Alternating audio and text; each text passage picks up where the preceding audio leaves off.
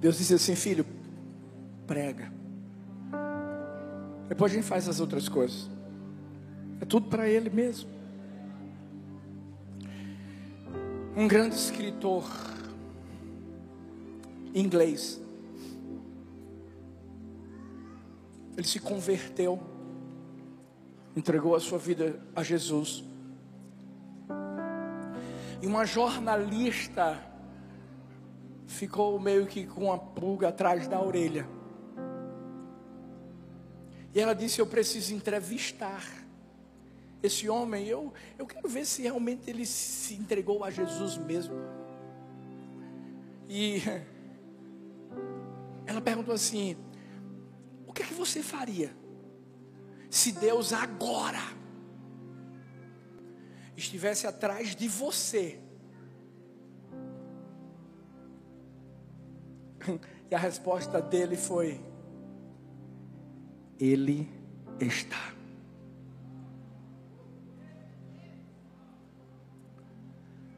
O tema da mensagem de hoje é não terceirize a sua fé.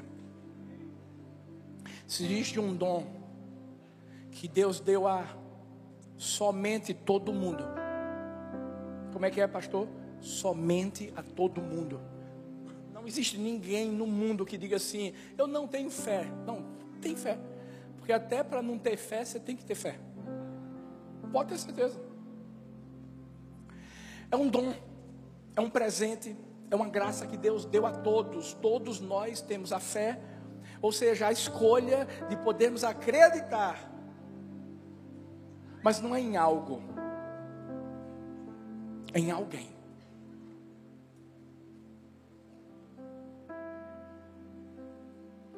A Bíblia vai falar no livro de Romanos 8:1 Paulo se dirigindo à igreja em Roma diz assim: Agora, portanto, já não há nenhuma condenação para os que estão em Cristo Jesus. Diga assim comigo: estão em Cristo Jesus.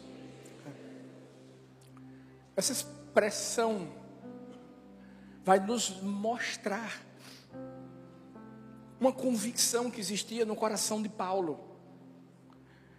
Você sabe que Paulo levava o evangelho de uma forma muito específica para os gentios.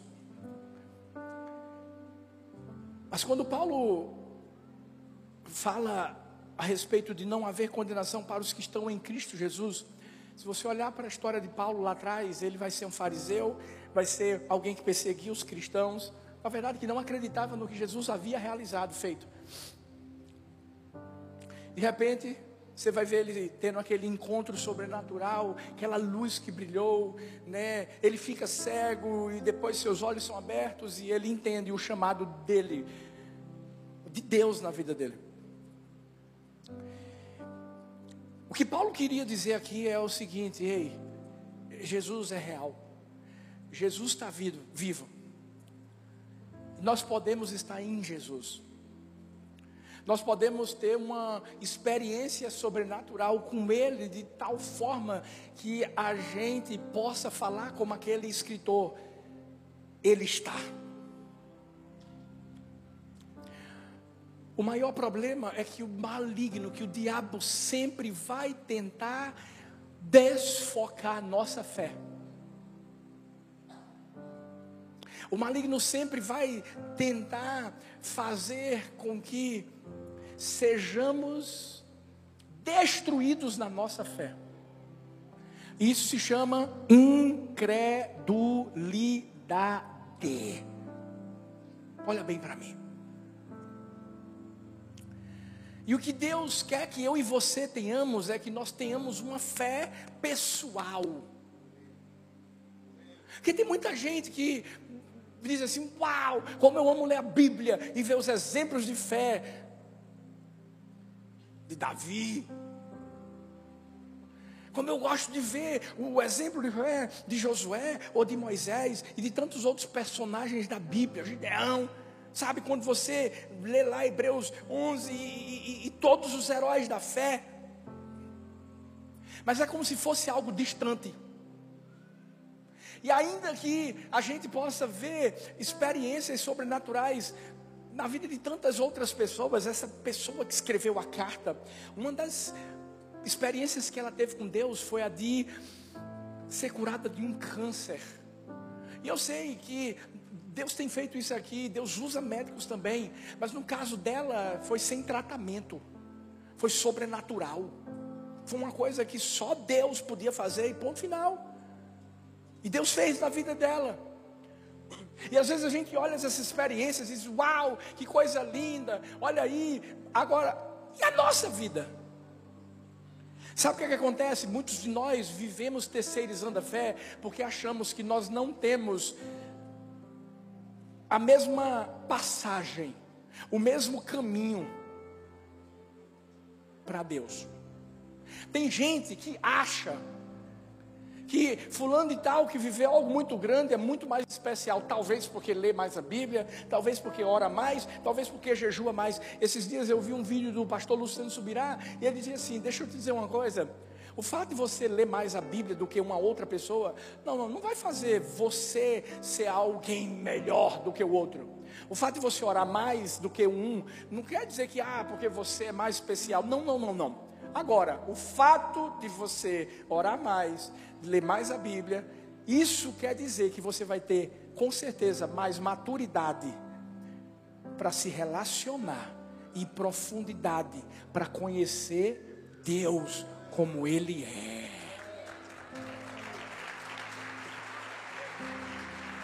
E sabe por que tem muita gente que fica o resto da vida como um anãozinho na fé? Tem gente que diz assim: ah, é, são muitos desafios, é muita luta, é muita prova. Você não está ligado que Deus está fazendo tudo isso para que você exercite sua fé? Você não está entendendo? Ei, esses meses lá nos Estados Unidos, meu amigo, estava unção de cardinou, bronca pesada. Sabe o que, é que eu fiz? Busquei mais. Sabe o que, é que eu fiz? Mergulhei mais. Pá! Sabe o que, é que eu fiz? Exercitei a minha fé. O, o, o problema de muita gente é que tem pessoas que acham que a, a fé é uma coisa assim, sabe, do nada. Não. Você sabe quanto tempo leva para você ficar musculoso como eu? Eu estava com saudade, eu eu não consegui. Paulo Vitor, meu filho, você me ajuda, viu? Hum, tá aí, né? Tá ali, né, filho? Deixa eu te dizer uma coisa. Estudos foram feitos e, e quem é personal ou, ou trabalha na área de educação física sabe que para você ganhar músculo, você não pensa que primeiro dia de academia, você vai olhar e dizer, uau, vai nada. Se você fizer isso, você desiste. O que vai fazer você ganhar músculos, é a sua continuidade. E estudos foram feitos que mostram que você tem que frequentar umas oito semanas assim, forte, firme. Aí já tem gente que desistiu. Para quê? Para começar a mexer com seus músculos. E quando você chega na décima semana, é que você vai começar a entender que está tendo uma coisinha que os, os aqueles que fazem atividades físicas dizem, né? Hipertrofia, que é o, o crescimento do, do músculo, o estabelecimento do músculo. Você acha que na fé é diferente? Deixa eu te dizer uma coisa: para a gente viver o que está vivendo na Igreja do Amor, são 20 anos de fé. E a gente continua exercitando a fé. Hoje, mais do que nunca, essa mensagem é atualíssima. Sabe por quê? Hoje, a gente inaugura mais uma igreja nasce mais uma igreja do amor. E talvez você diga assim: que lindo, é muito fácil. Fácil? Você não tem ideia das guerras. Você não tem ideia das batalhas, de tantas lutas que a gente enfrentou e como igreja continua enfrentando para que as coisas fluam. É ou não é, filhão? Hum. Mas o que é isso? Como é que acontece? Simples.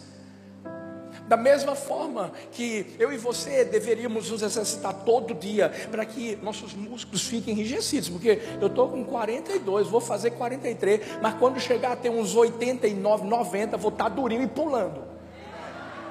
Tu também, né, filho? Chapando, viajando o mundo, Igreja do Amor Suíça. Bora! Igreja do Amor, Nova Zelândia. Vocês comecem a aprender inglês, francês e se prepara. Mas deixa eu te dizer uma coisa. Para a gente continuar vivendo uma vida de fé e vencendo, vai ter que exercitar. Vai, vai, vai ter que fazer a coisa certa, vai ter que se aprofundar, vai ter que ter tempo para poder, ó, mexer com os músculos da fé. Hum. Porque qualquer esportista é assim. Uma vez um, um, uma, uma, atleta chegou decepcionada diante do seu pastor, dizendo assim: Pastor, eu, eu sou muito boa no que eu faço, é, é, é, eu, eu, eu me esforço para me exercitar, sou uma excelente atleta, mas eu confesso que existe uma, uma lacuna no meu coração. Eu não, eu não, sou assim no espírito, na área espiritual, na minha vida com Deus, eu, eu sinto que existe uma frieza aqui dentro e eu, eu não quero mais isso. E o pastor, então, guiado pelo Espírito Santo, perguntou a ela assim: Filha, me diz uma coisa, como é que são os seus treinos? Ela, não, eu treino todo dia. Isso é mesmo, é, eu treino todo dia, pastor, porque para eu alcançar um nível que eu desejo na minha parte atlética, eu tenho que treinar todo dia pelo menos uma hora. E ele disse: Uau, que coisa, mas me diz uma coisa então. Você lê a Bíblia? Você ouve a voz de Deus? Você abre seu coração para Deus, você fala com Ele, você sabe que Ele é real, não sabe? Ela disse: Eu sei, mas o problema é que eu não tenho tempo. O problema é que, sabe, eu tenho que me acordar muito cedo e eu, eu, tenho, que, eu tenho que fazer todas essas coisas, me alimentar bem para poder treinar bem. E ele perguntou: então, quanto tempo você coloca para a oração ou para a leitura da Bíblia? Pastor, máximo 10 minutos, porque eu tenho muita coisa para fazer. E ele disse assim: Você acha que se você usasse esse tempo que você usa para buscar a presença de Deus, se você usasse para o seu esporte físico, para a sua atividade física, você seria a atleta que você é hoje? Ela disse: Com certeza não. E ele olhou com muito amor no rostinho dela e disse assim: É por isso que você também não é o que queria ser na vida espiritual. Deixa eu te falar. Você quer crescer no espírito? Você vai ter que exercitar-se. Uma pessoa que é musculosa, ela não vai para a academia para brincar. É ou não é, Paulo Vitor? Eu estou sendo treinado agora por um campeão mundial de jiu-jitsu. Porque tem que ser no meu nível, né?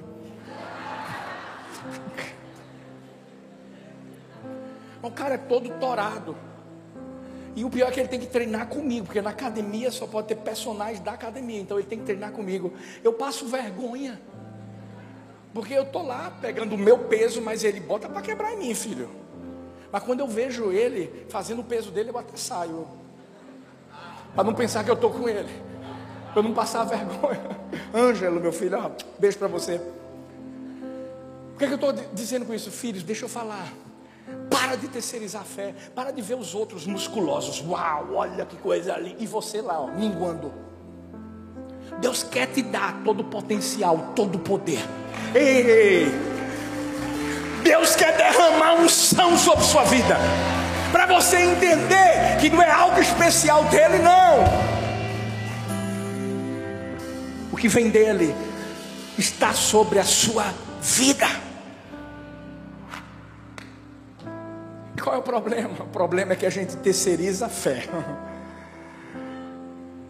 E como é que a gente pode impedir que isso aconteça?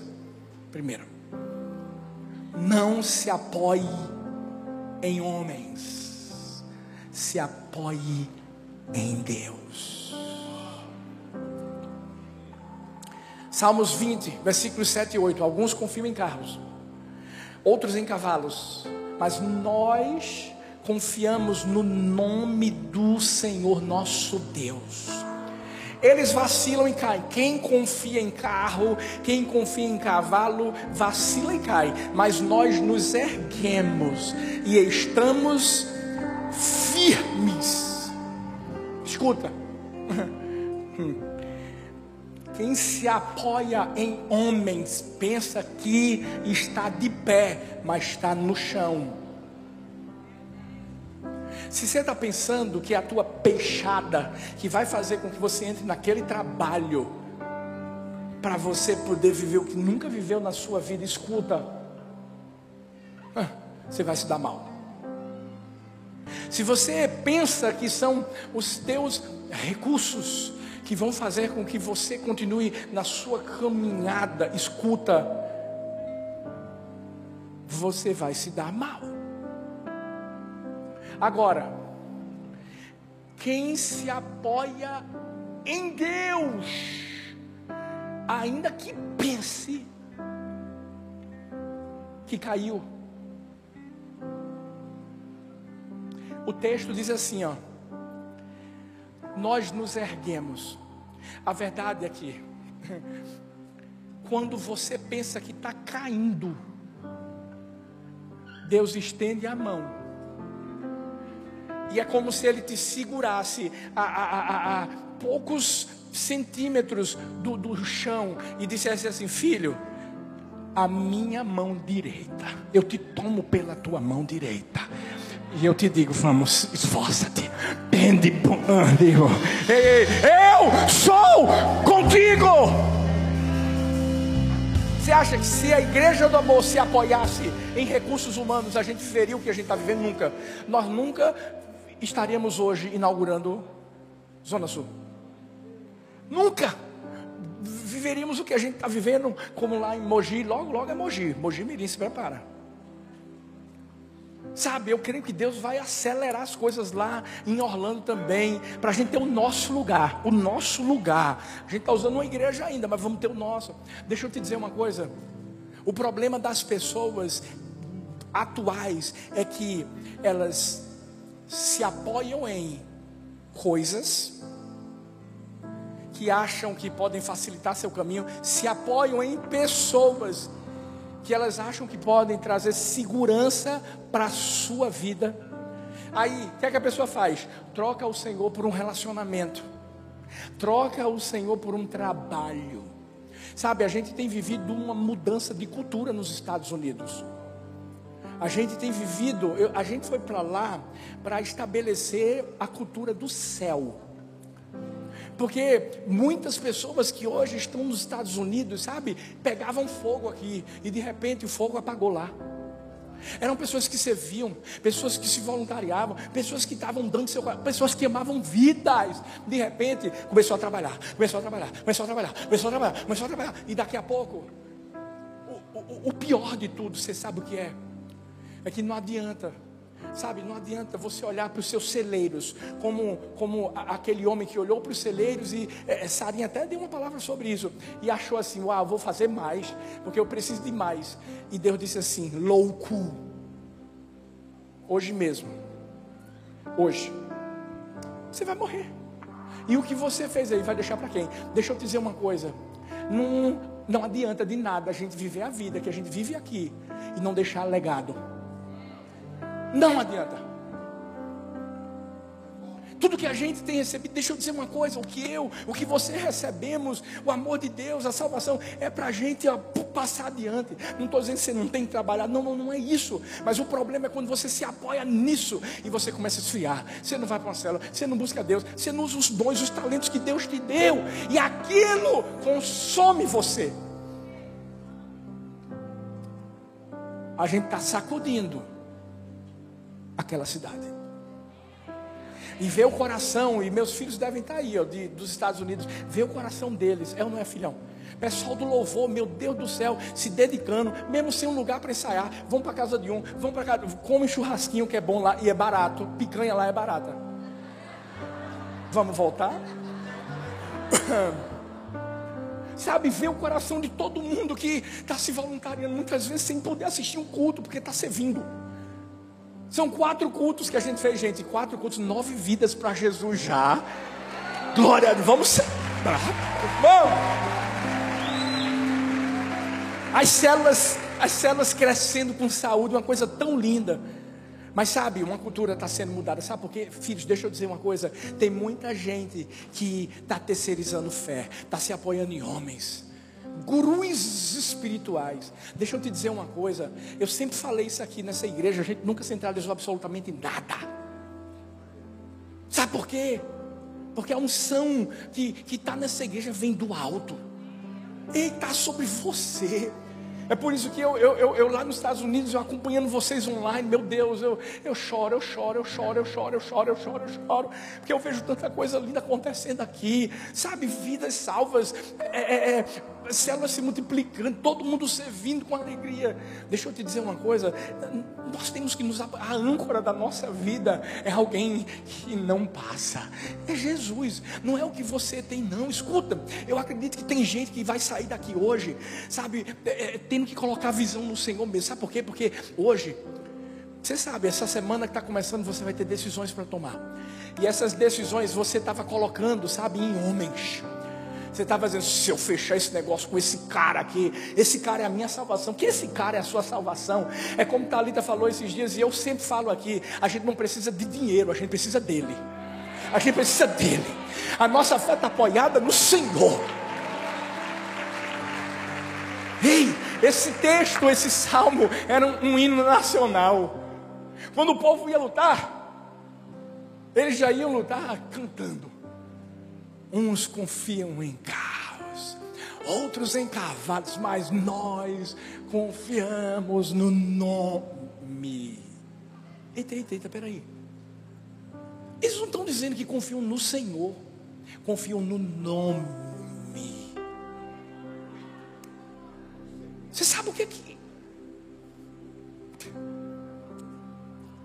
Para qualquer situação que você viver na sua vida, vai ter um nome. Que você só precisa pronunciar. Com fé, com fé.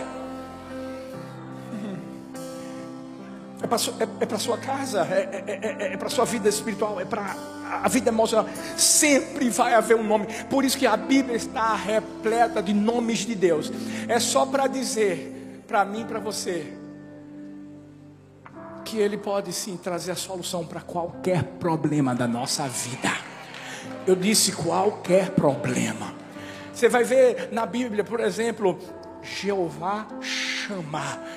O Senhor está presente. Fala para a pessoa que está perto de você, fica tranquilo. Ele está presente. Sabe na, na, na, na escola, quando tinha chamada, hoje, hoje tem ainda não? Tem. Aí chama seu nome, aí você diz o quê? Presente. Só é você falar com, com ele. Paizão, ele vai dizer assim: presente. Eu estou aqui. É o Shaddai, o Deus Todo-Poderoso. Ei, você pode não ter poder para fazer um gigante cair, mas você sabe quem tem, e você só precisa acreditar nele. Davi, quando vai lutar contra Golias, Davi chega, você está vindo com espada, você está vindo com tudo isso, né? Eu vou no nome do Senhor dos Exércitos. Eu vou naquele que é o El Shaddai, naquele que é o Jeová Ra, é o meu pastor. Ei, ei, é o nosso pastor, gente. Cuida, faz um afagozinho, cafuné santo, coloca no braço, leva para águas verdejantes águas tranquilas, para pastos verdejantes. Está ali, ó. Vem cá, está com sede. Ele é o Jeová Jireh que provê tudo. O Jeová disse de Kenu, justiça. Ei, esse nome está sobre a nação brasileira.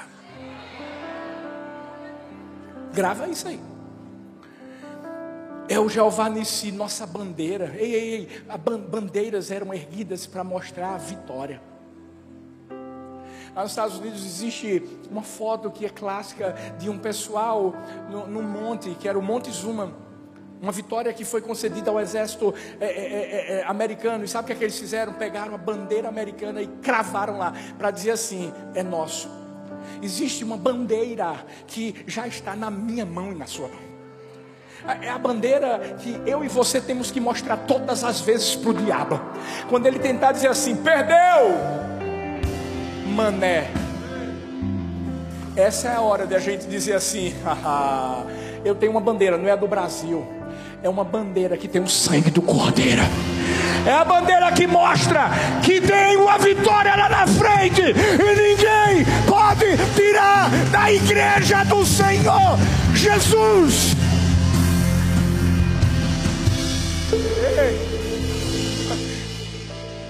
Ele é o Elion mais elevado, forte dos fortes. Eu poderia dizer tantos nomes. Qualquer nome que você precisa é feito, é feito Nescau. Tinha aquele comercial do Nescau, né? Como é que é mesmo, Gemília? Que eu, eu, não, eu não tomava muito. Não é da minha época. Pastor João não está aqui, então. Deixa eu te falar uma coisa. Para qualquer momento da sua vida que você precisar, vai haver um nome em que você pode apoiar-se. Não é uma pessoa não é um pastor, é Deus. Que quer mostrar para você que, ei, você vai ter sua história de fé. Hebreus 11 vai continuar sendo escrito agora com seu nome. É a sua história, é aquilo que você vai viver. Porque se a gente se apoiar em homens, os filisteus se apoiavam em Golias, se deram mal. Saul confiava em uma armadura, confiava no exército, se deu mal, porque Deus não honrou ele, não, honrou Davi que se apoiava em Deus. Nabucodonosor confiava na sua liderança, se deu mal. Saulo, que antes era Saulo, não era Paulo, confiava na sua sabedoria, se deu mal. O jovem rico confiava na sua riqueza, se deu mal.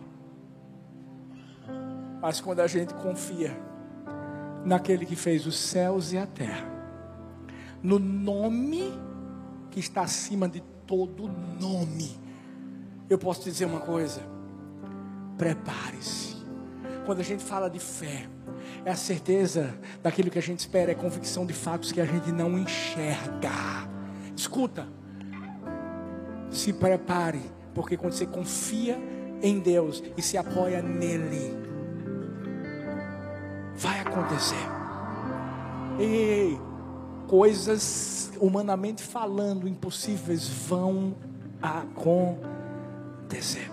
Mas ó, não se apoie em homens, se apoie em Deus. Segundo, para não terceirizar a fé, não se mova por circunstâncias, se mova por, por Deus. Por, tem gente que pensa que quando está na luta, na batalha, é porque a fé está fraca. Não, é porque Deus quer fortalecer ela. Paulo vai dizer em Filipenses 4, 10, 13, ele estava preso aqui. Ele dizia assim: Ora, muito me regozijei no Senhor por finalmente reviver a vossa lembrança de mim. Pois já vos tinhas lembrado, mas não tinhas tido oportunidade. Não digo isto como por necessidade, porque já aprendi a contentar-me com o que tenho. Sei estar abatido e sei também ter abundância em toda a maneira e em todas as coisas estou instruído, tanto a ter fartura como a ter fome, tanto a ter abundância como a padecer necessidade. E agora o versículo clássico, e todo mundo ama, e às vezes não entende o que está falando. Posso todas as coisas em Cristo que me fortalece. Ei, ei, Paulo preso, a igreja de Filipos manda mantimentos, recursos para ele se sustentar lá. Mas uma das maiores lições foi passada para mim, para você, através dessa, desse texto. Paulo dizia assim: independente do que eu enfrento, a minha fé continua na pessoa certa. Porque tem gente que quando as circunstâncias ficam um pouco negativas, quando as adversidades chegam, elas começam a pensar e a murmurar e a dizer assim: cadê Deus comigo?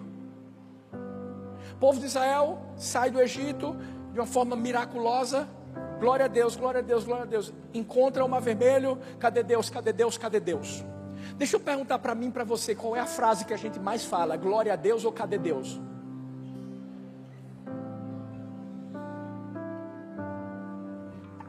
Será que nas circunstâncias mais difíceis da vida você está pronto para dizer: Eu continuo aqui com o Senhor, Pai? A mensagem do domingo foi indesistíveis. Eu sei que meu filhão, pastor André, pregou e ele disse assim: agradeço a Deus pela vida do pastor Arthur e pastor Thalita, porque eles não desistiram quando perderam a filha, não desistiram quando foram traídos, não desistiram quando tanta situação difícil aconteceu na vida. E sabe por que a gente não desiste? Escuta, eu amo vocês, mas não é por causa de vocês. Eu não desisto, porque meus olhos estão nele. Nele. Porque a cada momento, inclusive lá nos Estados Unidos, sabe? A cada momento que as rebordosas do diabo vêm, você sabe o que, é que eu faço? Eu olho para o alto. Eu elevo os meus olhos para os montes, de onde me virá o socorro. O meu socorro vem do Senhor, que fez os céus e a terra.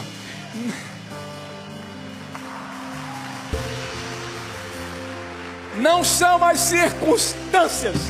Paulo estava preso, Paulo estava com fome. Parece que todo mundo tinha deixado ele, mas ele estava lá, firme e forte. O pessoal da igreja de Filipos foi lá, ajudou, mas ele sabia que mesmo que ele não tivesse tido aquela ajuda, ele continuaria declarando: Eu posso todas as coisas. Ei, você pode passar por escassez, você pode passar por perseguição, você pode passar por qualquer outro tipo de dificuldade, você pode estar por baixo, mas pode estar por cima. Ei, independente, entenda: a sua fé não se move por circunstâncias, a sua fé está em Deus. Lili sabe do que eu estou falando. Esses meses abençoados, financeiramente falando, sabe, gastos, uma loucura. A gente querendo pegar, transferir algo que as pessoas semearam lá nos Estados Unidos para aqui para o Brasil. E uma burocracia louca, dificuldade, batalha. Parecia que nada fluía. Documentação de banco. Só a graça do Pai. Falava com o Alain só uma coisa me fez ter paz. Porque eu sabia, eu dizia assim, Deus, independente das circunstâncias, eu sei em quem eu tenho crido. E eu sei que vai, vai ser resolvido. A gente não vai passar vergonha, não vai ter falta de nada, vamos pagar tudo. Eu sei que o Senhor vai dar sempre um jeito. Sabe o que, é que eu fazia? Tirava as circunstâncias da minha frente e continuava olhando para o autor e consumador da minha fé. Aí hoje eu leio no meu devocional qual é o objeto da nossa fé? É Deus. Para de carregar amuletos santos que você acha que são santos. Para de ficar abrindo sua Bíblia no Salmo 91. Escuta. É porque hoje em dia tem cristão que está andando até com figa que anda com aquele olhinho assim. Está amarrado, tá amarrado não, está desamarrado. Tem cristão que hoje acredita em signo. Pela, se eu ver você botando assim, arroba igreja do amor e o signo. Eu vim aqui com o espírito da pastora Talita. Hum. Deixa eu te falar uma coisa. Igreja do amor, a gente só olha para uma pessoa, para Jesus. Ei, independente da circunstância, da luta, da dificuldade, a gente continua olhando para ele, porque foi isso que Paulo. E olha que Paulo, Paulo, meu Deus do céu, preso, apanha. Você sabe a história desse cabra aqui, ó. Mas firme. Sabe por quê? Fé. Fé em Deus. Quando a gente se move pelas circunstâncias, a verdade é que a gente nunca se moveu. Você acha que está se movendo, mas você não está. Quer ver? O povo de Israel começou a se mover pelas circunstâncias. Falta de água para eles era falta de água. Falta de comida para eles era falta de comida. comida. Aí vê o que acontece. Andavam no deserto, morreram no deserto.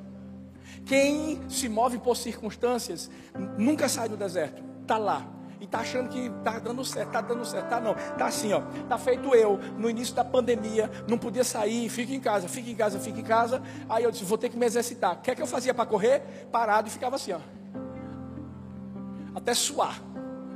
Tem muita gente que está assim, correndo, correndo, correndo, achando que está saindo do lugar. Tá não, porque você está se movendo por circunstâncias. Agora, quando você se move por Deus, quem move você é Deus. Quem se move por Deus é movido por Deus. Aí uma geração morre no deserto e a outra Deus coloca na terra prometida. Eu e você somos a geração que vai entrar na terra prometida. Independente de qualquer circunstância. Porque Josué e Caleb não terceirizaram a fé deles. Josué, Josué e Caleb não, não, não ficaram dando ouvidos para os dez espias, que nada. Eu tenho minha fé, meu amigo. Vou usar ela e vou ser movido por Deus, independente das circunstâncias. Pode ter gigante, pode ter o que for. Eu vou viver a promessa de Deus. Finalmente, para encerrar, encerrar esse momento. Eu já estava com saudade, gente. Vou dizer de novo, finalmente para encerrar. Mas é só esse momento que a gente ainda vai adorar, vamos ser generosos, vamos lá, bora lá. Mas para não terceirizar a fé, não faça a sua vontade. Faça a vontade de Deus. Galatas 2, 19 e 20 diz: Porque eu, pela lei, estou morto para a lei, para viver para Deus. Já estou crucificado com Cristo e vivo não mais eu, mas Cristo vive em mim. E a vida que agora vivo na carne, viva pela fé do Filho de Deus, o qual me amou e se entregou a si mesmo por mim. A fé é uma coisa muito engraçada. Sabe por quê? A fé não é algo que tem a ver comigo ou com você, tem a ver com Ele. E quando a gente entende que para viver sem terceirizar a fé, a gente precisa deixar a nossa vontade de lado para fazer a vontade dele. Deus vai colocar a gente em cada uma. Por isso que Deus fez isso com Abraão, pai da fé. E manda ele sair da terra, da casa do pai, da parentela e ir para um lugar que Deus iria mostrar. É por isso que Deus chega para Gideão para dizer assim: vem cá, eu só quero 300. É por isso que Deus vai chegar para Davi e dizer assim: Eu não quero ver você usando armadura nenhuma, eu sou o seu escudo. Eu vou te dar vitória contra Golias. Quando a gente entende que a gente não terceiriza a fé, ou seja, a nossa fé não está apoiada em homens, mas em Deus, não está apoiada em circunstâncias, ela se move por Deus, a gente também entende que não vai ser a nossa vontade, sempre vai ser a vontade dEle. E aí, a gente vai ter que tomar decisões. A gente vai ter que matar o nosso eu a nossa carne. Por isso que Paulo estava dizendo: Eu não vivo mais. Não vivo mais por lei, não vivo mais por aquilo que eu faço. Ei, eu não vou viver vitórias por causa do que eu faço. Eu vou vi viver vitórias por causa do que ele já fez. Aí você se crucifica. E toma decisões que para os homens vai ser sempre uma loucura. Mas o melhor de tudo é o resultado da nossa fé. Sabe por quê? Quando você ou eu terceirizamos a nossa fé, quem vai colher os frutos não somos nós, é a outra pessoa. Por isso que tem muita gente olhando para a fé dos outros, tem muita gente vendo Deus fazer coisas lindas na vida dos outros, mas não faz, entre aspas, na sua Aí o que é que você vê? Você vê os frutos na vida das outras pessoas. Mas Deus está querendo fazer na sua. Só está faltando você quebrar, matar a sua vontade. Aí vem o momento em que Deus, Deus fala com você. Eu não sei.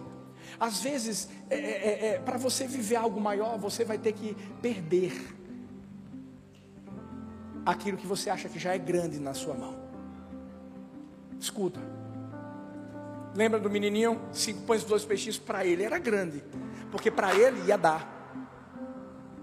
Mas Deus tinha algo maior, que não era só para ele, era para uma multidão.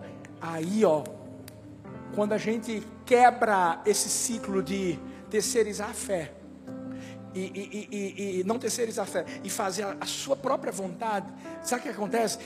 Você se torna uma inspiração. Aquilo que Deus faz na, na sua vida serve de telão para uma pessoa que está assistindo a sua vida. Para a gente ir para os Estados Unidos, a gente teve que fazer a vontade de Deus. Pode ter certeza disso. A gente teve que crucificar o nosso eu. A gente, porque lá é do zero, filhos. Aqui, meu Deus, que coisa maravilhosa, tal, já tudo fluindo. Lá tá começando a fluir. É começando. Mas quando a gente entendeu que existe uma história que está sendo escrita, e não é a nossa vontade que tem que ser feita, é a dele. Você abre mão de tudo. Talvez hoje Deus vai falar com você assim: abra mão desse trabalho que só faz você terceirizar a sua fé em mim, porque a sua confiança está nesse sustento que você tem, e por isso que você não está buscando a Deus, por isso que você não queima mais, por isso que você não vai mais para uma série, você não ama mais vidas. Eu quero que você abra mão. Sua família está sendo acabada por causa disso.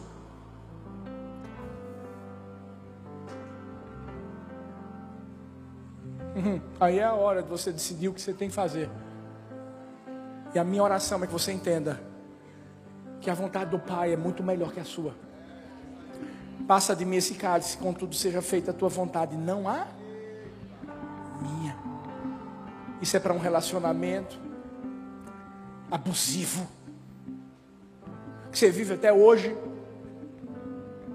E você dizendo eu tenho fé que eu vou, vou, vou viver uma bênção na minha vida, vou ter uma família. Aí Deus diz assim, eu, eu vou te dar agora. A, a, acaba com a tua vontade, acaba com o relacionamento, com esse aqui, ó. E agora, prepara para o meu, que eu vou mandar para você. Mas aí, ó, vem a nossa vontade. Essa é a parte mais difícil de quebrar o ciclo ali, ó, do seu coração e deixar o coração de Deus guiar a sua vida. Ei, hoje, o que Deus está querendo fazer na minha vida e na sua vida é que a gente saia daqui, entendendo que Ele deu uma fé própria, única para cada um. E por mais que a, a fé dos outros nos inspire, escuta, mas a nossa fé também vai inspirar a dos outros. Você vai viver uma transformação na sua vida, mas você vai levar a transformação para outras vidas. Mas chegou a hora de você jogar os seus amuletos. Chegou a hora de você jogar suas bengalas. Gospel. Chegou a hora de você se lançar nos braços do seu pai e dizer assim: não é coisa, é alguém. Não me movo por circunstâncias, por aquilo que eu vejo, eu me movo por quem eu não vejo, mas eu sei que me vê. Ei, ei, não é a minha vontade que vai ser feita, é a vontade do meu Pai, porque o meu Pai sabe o que é melhor para mim. Tem alguém aqui que tem fé? Tem alguém aqui que vai viver essa fé? Tem alguém aqui que vai continuar olhando para o céu, para Ele? Fique em pé no seu lugar. Fique em pé no seu lugar. Que o Senhor renove nessa manhã a certeza de que Ele é real, de que Ele está vivo, de que Ele cuida de você, de que a presença dEle está com você. Que hoje o nome do Senhor seja justamente o nome que vai guiar a sua vida em qualquer circunstância que você enfrentar. Em nome de Jesus. Em nome de Jesus nós selamos a vitória. A bênção do Senhor sobre seu coração. Em nome de Jesus. Amém. Amém.